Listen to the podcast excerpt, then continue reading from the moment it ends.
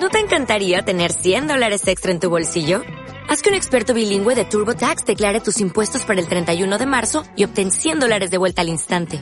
Porque no importa cuáles hayan sido tus logros del año pasado, TurboTax hace que cuenten. Obtén 100 dólares de vuelta y tus impuestos con 100% de precisión. Solo con Intuit TurboTax.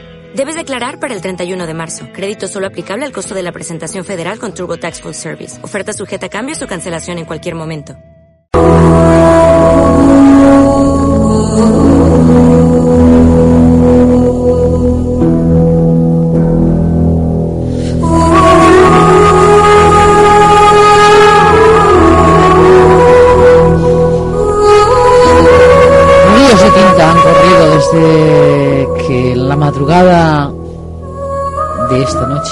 Pasada, hace 100 años que se hundió el Titanic.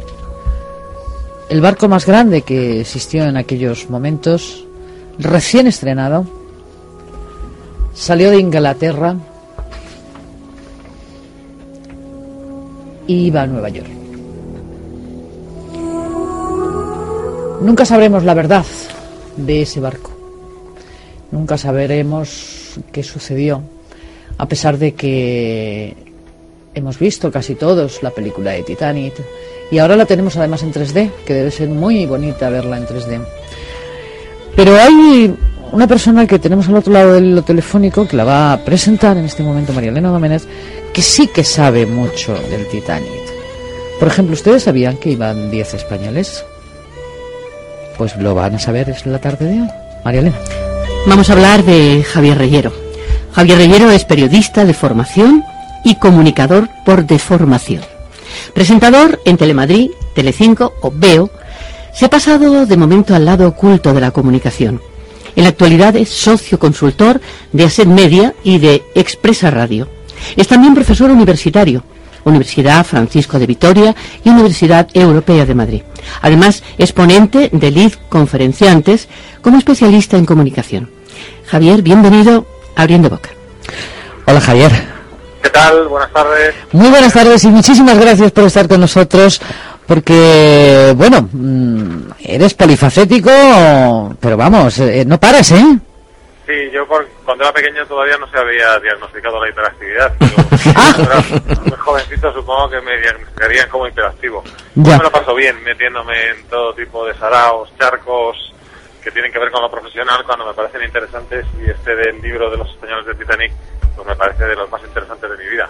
Ya. Has escrito un libro sobre las 10 personas españolas eh, que iban en ese barco en compañía de Cristina y Nacho.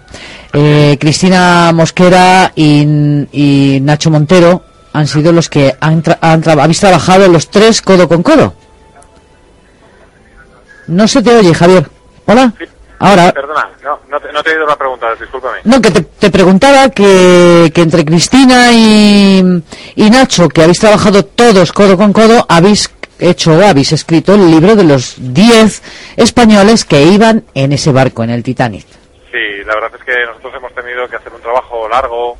Hace mucho tiempo que empezó la investigación, que primero empezó como una curiosidad y luego se convirtió en algo más, en una especie de trabajo periodístico que al final ha concluido en un libro. Pero para que se hagan una idea los oyentes y para que te hagas una idea tú, nosotros para elaborar este libro hemos consultado aproximadamente 200 fuentes documentales diferentes y además sobre un asunto del Titanic en el que en español hay muy poquito escrito. Hay algunas cosas traducidas del inglés, pero sobre todo lo que hay es trabajo periodístico, ensayos, novelas, documentación, todo eh, en idiomas que no son el nuestro. Pero ha sido un trabajo arduo, entretenido, minucioso, pues como son en general los trabajos periodísticos de investigación, con el añadido de que en este caso estábamos investigando algo que no era un hecho reciente, sino algo que pasó hace muchísimo, muchísimo tiempo.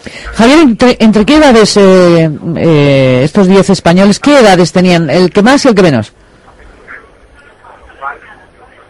Javier.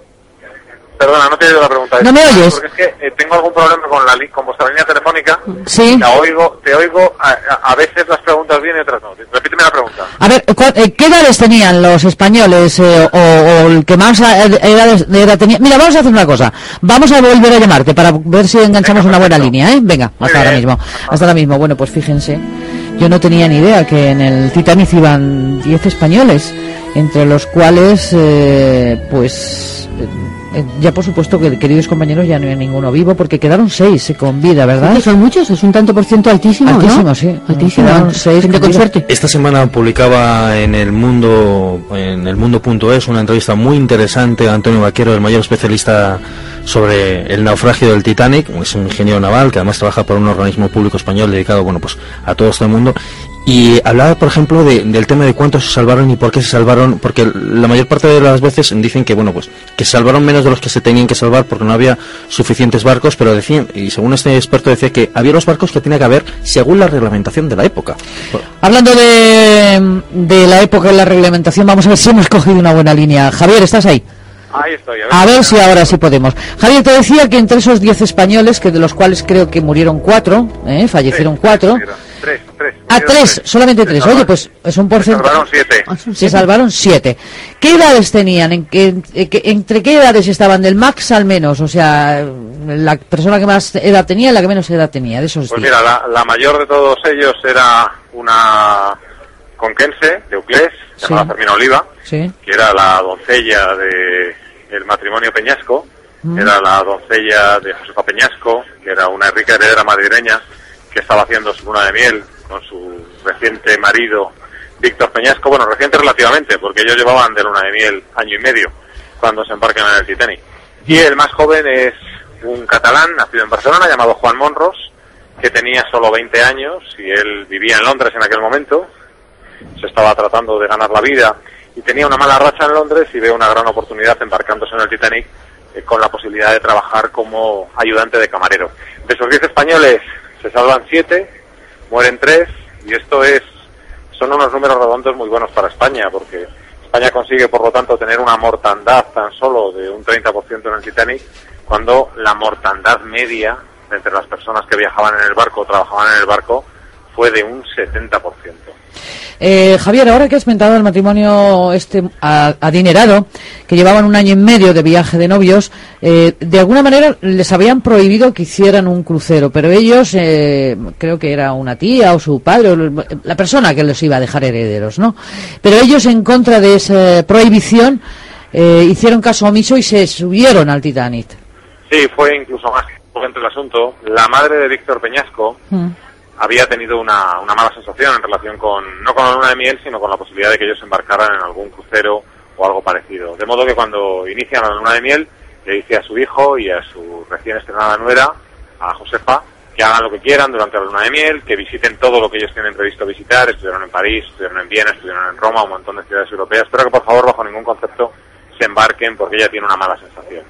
Hay un momento de su luna de miel en el que ellos están en París, alojados en un hotel de lujo, en el Majestic, un hotel que por cierto ya no existe, y un día cenando en el restaurante no menos famoso Maxims, eh, se hacen con una publicidad donde se habla de ese gran barco, el Titanic, un prodigio de la ingeniería, el sumum del lujo, va a hacer un, un viaje, el primero, saliendo de Southampton en Inglaterra, y además va a hacer una parada en el puerto francés de Cherburgo, y era fácil desde París ir a Cherburgo. De modo que ellos piensan que ese puede ser el colofón perfecto para su luna de miel, que se van a hacer ese viaje a Nueva York y que luego ya retornarán a Europa para ir directamente a su casa de Madrid. Deciden en ese viaje llevarse con ellos a Fermina Oliva, que es la doncella de Josefa Peñasco, pero para que la madre de Víctor quede más tranquila, Eulogio, el mayordomo de Víctor Peñasco, se queda en París y allí él va enviando cada día una postal a la madre de Víctor o una carta, dependía, que previamente Víctor había dejado escritas y había firmado.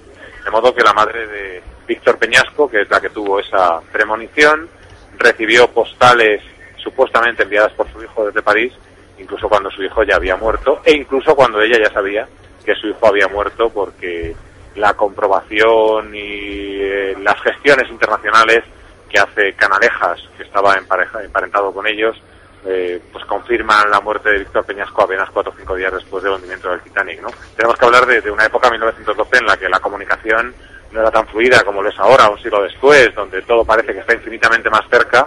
En aquel entonces, entre España y Estados Unidos había una gran distancia en cuanto a comunicación, es que, y además incluso entre Estados Unidos y la zona donde se hunde el Titanic, pues las comunicaciones no eran fáciles. Eh, me imagino que ha sido una labor de, de, de, vamos, increíble hasta llegar a conseguir todos los datos, como bien dices, 200 fuentes con, consultadas de distintos eh, lugares para poder conseguir todo lo que sucedió dentro de ese barco, del Titanic. Eh, ¿Cuándo murió la última superviviente española o superviviente español aquí? Pues mira, murió en los años 60, es precisamente Fermina Oliva, la que en el momento del embarque era la mayor de los 10 españoles, y ella, la verdad es que como el resto de españoles, no hablaron nunca mucho sobre lo que les había pasado en el, en el Titanic. Ella no hacía muchas declaraciones, no hablaba apenas con su familia sobre este asunto. Los que mejor la conocieron dicen que siempre rehuía la conversación cuando le preguntaban por el Titanic y eh, apenas hizo una, una gran entrevista donde habló de sus vivencias en el Titanic en 1959, unos años antes de morirse. Una entrevista que concede al diario ABC porque un periodista muy insistente del diario ABC consigue entrevistarla por un motivo un tanto cinematográfico y es que ese año se estrenaba en España una gran película basada en lo que había ocurrido en el Titanic que se llama La última noche del Titanic, una película americana que se estrena en España en 1959 y eso es eh, lo que provoca la, la, entrevista. Nosotros ayer, precisamente, digo a nosotros porque me refiero a Nacho, a Cristina y a mí, a los autores, estuvimos haciendo una presentación del libro en Uclés, en Cuenca, ¿Mm? en, el, en, la ciudad de donde era eh, Fermina, y la verdad es que fue bastante emocionante porque había allí personas que la habían conocido y cuando les preguntábamos a todos ellos para corroborar lo que nosotros ya sabíamos, y es lo poco que ella se prodigó en ningún tipo de comentario o en ningún tipo de recuerdo sobre lo que le pasó en el Titanic, pues lo comprobamos, ¿no? Pero lo comprobamos incluso en el sitio donde hay un mayor número de personas, familiares y conocidos que en su momento conocieron a Fermina Oliva. Pero claro, tú imagínate lo impactante que debe ser vivir aquello, pues hay muchas personas que lo que intentan es tratar de cubrirlo con un telón cuanto más oscuro, más opaco, más infranqueable mejor para que aquellas vivencias de una noche tremenda, con gritos, con caos, pues pasen rápidamente al olvido, si es que ese olvido puede llegar en algún momento. Eh, estamos hablando con Javier Reyero, ya saben ustedes, polifacético, eh, periodista, pero no solamente se dedica al periodismo, sino a todo lo que se le cruza relacionado con la profesión. Y en este caso, pues ha escrito un libro que verdaderamente merece la pena, desde luego, y que es los 10 del Titanic, 10 personas españolas que iban en ese barco, de las cuales fallecieron sola y exclusivamente, tres digo sola y exclusivamente porque, bueno, pues fue un 30%, que tampoco fue una pérdida masiva, salimos bien parados en este caso. Eh, te quiere hacer una pregunta Jesús Masuki y te dejamos porque sabemos que entras en directo, ¿eh? Sí, bueno, más que en directo es que eh, estoy hablando con vosotros desde la FNAC de Callao Sí. porque estamos en esta semana que es tan paradigmática, porque hoy precisamente se cumple el centenario del hundimiento, hace unas horas, sí. incluso con el cambio horario, que el Titanic ya por última vez vio la superficie de ningún océano, pero hace un siglo, y estamos a punto de realizar una presentación a las 6 de la tarde en la FNAC de Callao, pero tranquilo que todavía, tranquila que vamos bien de tiempo, de verdad que no hay ningún problema. Yo estoy encantado de hablar de este asunto porque además hemos descubierto desde que hemos iniciado todas las conversaciones, presentaciones y entrevistas relacionadas con el libro algo que nosotros ya sabíamos y que es lo que a nosotros nos cautivó, ¿no? Ahora lo que hemos hecho es comprobarlo. Hablar del Titanic, hablar de los españoles del Titanic es algo cautivador. Embriaga a la gente y cuando tú hablas de este asunto, al, a tu alrededor se hace el silencio y todo el mundo te escucha como yo quiero escuchar ahora a Jesús. Javier, buenas tardes. ¿Qué tal? Muy buenas. Eh, como profesor que eres, además profesor de mi antigua universidad. Tuyo, entre otras cosas. te quería preguntar, pues precisamente, pues, una de las primeras lecciones que te dicen del periodismo es que la información más cercana, desde luego, eh, la haces más tuya. Y en ese sentido, eh, yo te doy la enhorabuena porque obviamente, si bien la película de Titanic a todos nos conmovió, etcétera, es historia ficticia, pero basada en unos hechos reales, en un acontecimiento real, sí que es cierto que al hacerlo sobre personajes españoles has acercado aún más esta historia para todos los eh, todos los ciudadanos de este país, ¿no?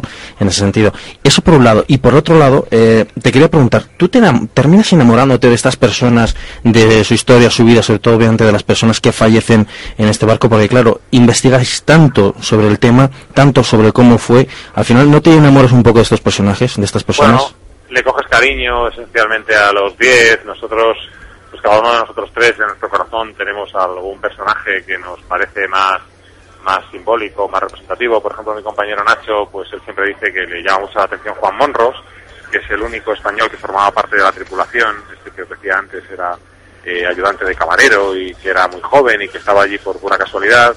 Si le preguntas a Cristina, pues a Cristina le encanta la historia de Encarnación Reinaldo, porque nosotros hemos conseguido documentar que esta mujer, de la que se hablaba siempre como la pasajera fantasma y se llegó a decir de ella que era francesa, canadiense, una camarera que iba en el barco, luego que era canaria, en fin, nosotros hemos conseguido documentar quién era, por qué estaba en el Titanic, que había nacido en Marbella, que iba a Nueva York a ver cómo su hermana iba a dar a luz a la que luego iba a ser su hija.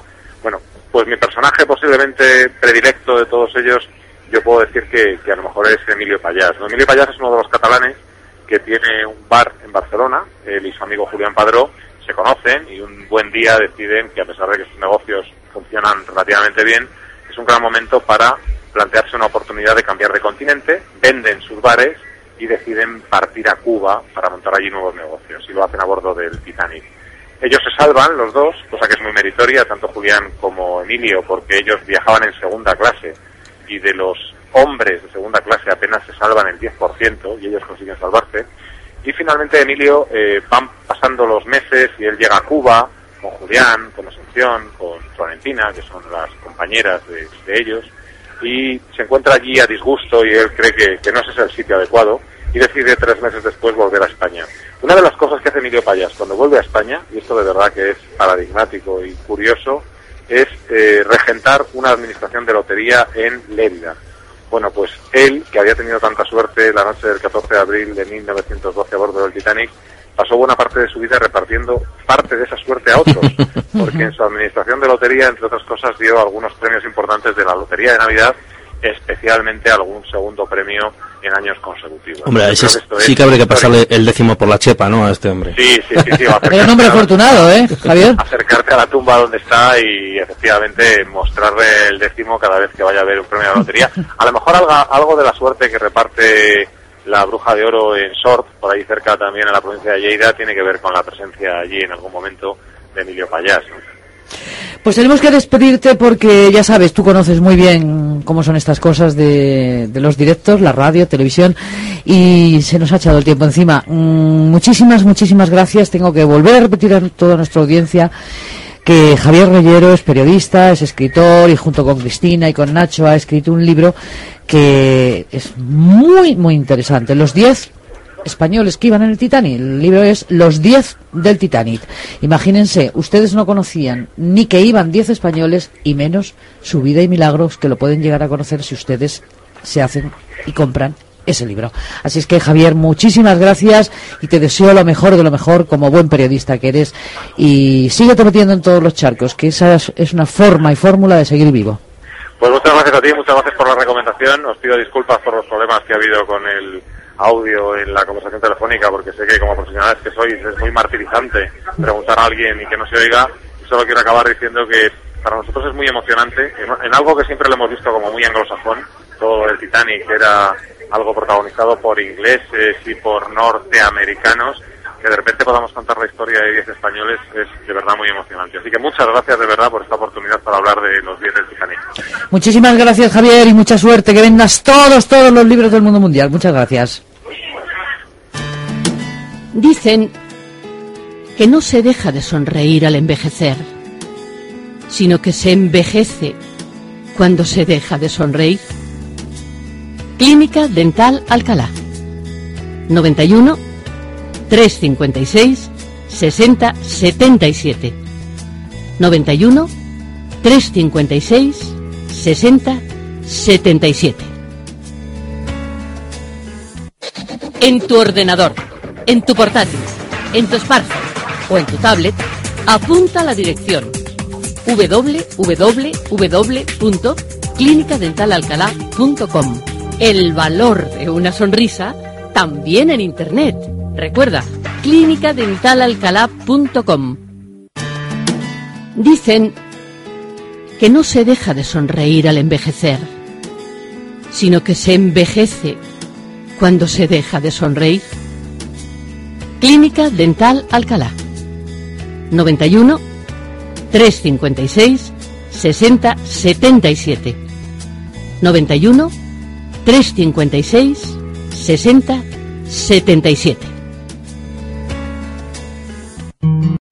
O'Reilly Auto Parts puede ayudarte a encontrar un taller mecánico cerca de ti. Para más información, llama a tu tienda O'Reilly Auto Parts o visita oreillyauto.com.